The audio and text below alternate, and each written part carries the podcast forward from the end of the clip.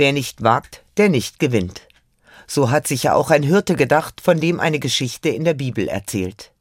Er hat hundert Schafe. Plötzlich merkt er, dass eins fehlt. Der Hirte lässt die anderen auf der Weide zurück, macht sich auf die Suche.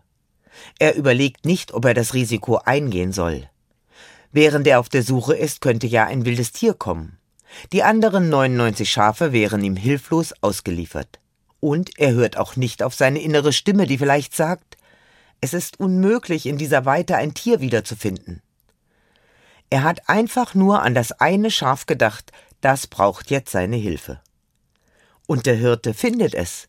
Er nimmt das Tier auf seine Schultern und bringt es zur Herde zurück. Sein Einsatz hat sich gelohnt. In manchen Momenten denke ich, der Hirte hat einfach Glück gehabt. Es hätte auch anders ausgehen können. Aber ich lese diese Geschichte als eine, die Mut macht. Manche Situationen verlangen auch meinen ganzen Einsatz und auch eine gewisse Risikofreude. Da lasse ich mich nicht davon lähmen, dass andere meine Bemühungen für aussichtslos halten. Vielleicht braucht ein Kind immer wieder meine besondere Zuwendung und Fürsorge, obwohl es mich schon x-mal enttäuscht hat. Nur so besteht die Chance, dass es doch noch einen Weg findet.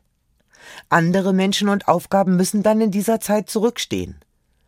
Oder eine Krankheit mit wenig Heilungschancen fordert meinen ganzen Lebenswillen. Dieser Hirte ermutigt mich.